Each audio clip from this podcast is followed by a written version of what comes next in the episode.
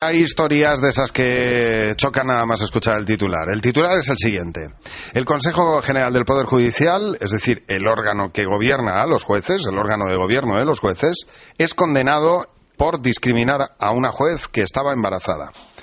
Y tú te preguntas, a ver, ¿cómo puede ser que en pleno siglo XXI, con todas las políticas de igualdad que tenemos, con toda la preocupación que existe a la hora de conciliar la vida familiar y laboral, con el problema de natalidad que tenemos, con lo difícil que es tomar esa decisión, los propios jueces discriminen a una magistrada por estar esperando a un niño. Bueno, pues ahora vamos a explicarlo con detenimiento, este caso, pero es algo que ocurre habitualmente. No sé si tú conoces a alguien, María Emer. Yo te puedo dar una lista bastante mm, amplia de gente que en el sector privado, a la hora de quedarse embarazada, se lo plantean porque saben que mm, si no tienen un contrato fijo, se van a la calle. Yo estoy de acuerdo. No conozco muchos casos de despido. ¿eh?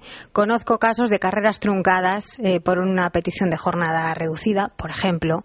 Pero creo que hay algo muy poco ¿eh? que está cambiando, pero este caso de aquí es sangrante. Bueno, es un caso sangrante. Afortunadamente, el final es que la justicia ha triunfado, ¿eh? o sea, que se ha hecho justicia. Bueno, es ¿Y que se denuncia? No, y que se ha denunciado, muy bien. Voy a explicar el caso en concreto, porque es el Tribunal Supremo el que ha tenido que tirar de las orejas al, al Consejo General del Poder Judicial y obligarle a pagar 4.100 euros a María Ángeles Velázquez es una juez que trabajaba como analista de jurisprudencia analizando sentencias judiciales. ¿eh? Y ese es el trabajo eh, que estaba realizando, esa es la labor que estaba realizando entre marzo de 2006 y mayo de 2008. El mismo día en el que estaba dando a luz, su marido recibe una llamada en la que le dicen hemos decidido dar de baja a la señora Velázquez de nuestra lista de colaboradores, era colaboradora, por su situación de maternidad, lo que impedirá realizar su labor en el tiempo indicado.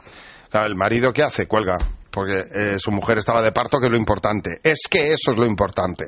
Eh, y tenía que ayudar a su mujer en el parto. El caso es que la llamada se repitió unos días más tarde y se confirma el cese.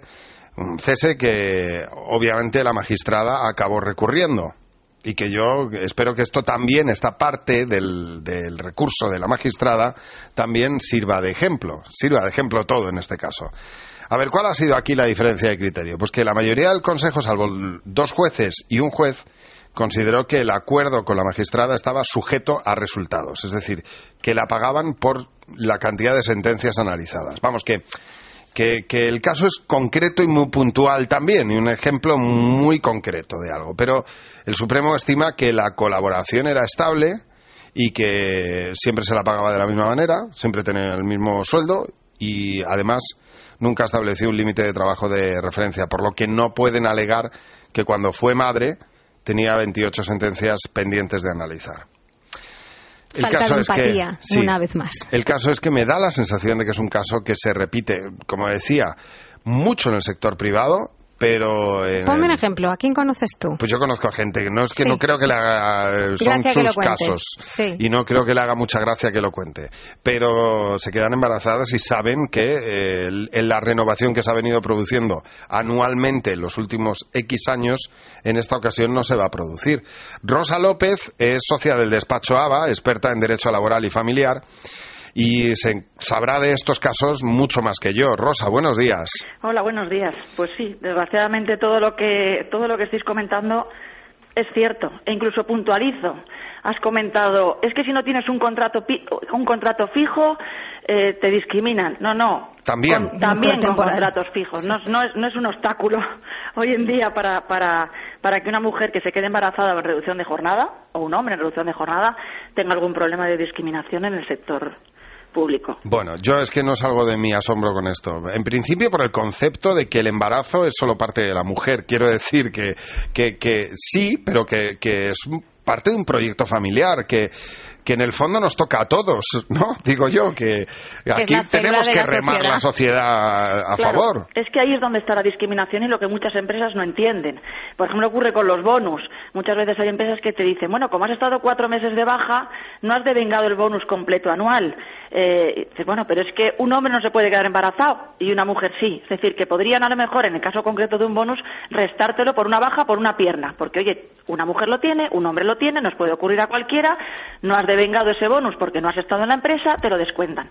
Pero es que el embarazo tiene, tiene esa, esa, esa especialidad que es que solo las mujeres se pueden quedar embarazadas. Y si no nos quedamos embarazadas, pues la natalidad, como, como ya comentabais, pues efectivamente está descendiendo porque hoy en día las mujeres, y me incluyo, nos lo pensamos mucho. Obviamente. Bueno, se lo, se lo piensan las mujeres y se lo piensa el empresario a la hora de contratar, porque partiendo de que es una de las preguntas que hacen en las entrevistas de trabajo.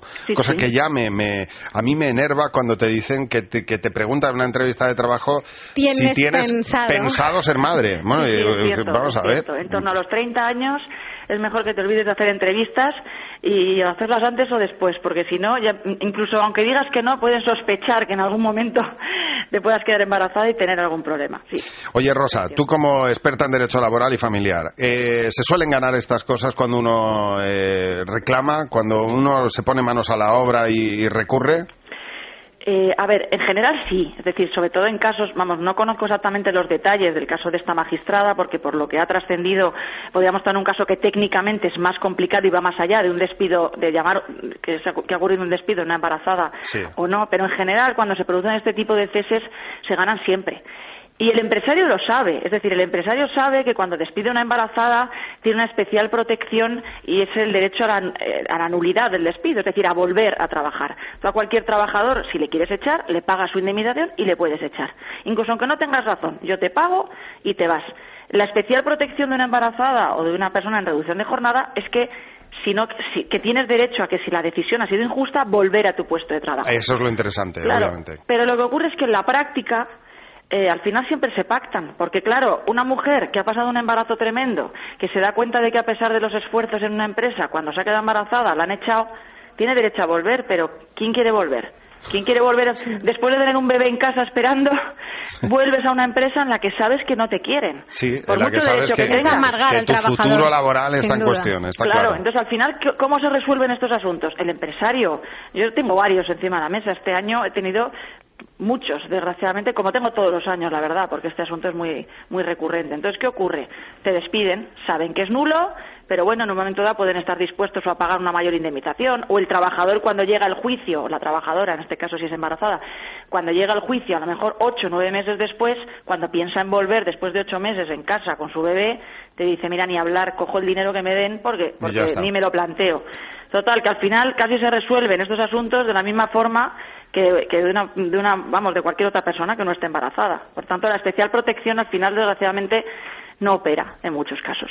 Rosa, ¿y cómo estamos en relación a los países de nuestro entorno en este respeto?